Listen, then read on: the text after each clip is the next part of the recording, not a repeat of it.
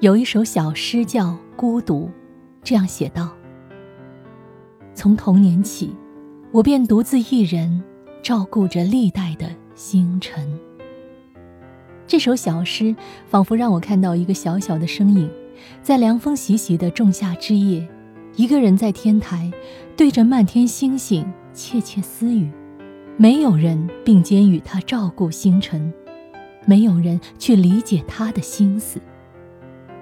正如著名编剧廖一梅在她的剧本《柔软》中写下的台词：“每个人都很孤独，在我们的一生中，遇到爱、遇到性，都不稀罕，稀罕的是遇到了解。孤独的人太需要了解，只是这了解何其难得。多少人的身体与灵魂是有缝隙的。”大多数人压抑着自己，让自己顺应社会，顺应世俗，顺应大众的目光，活成别人眼中的样子。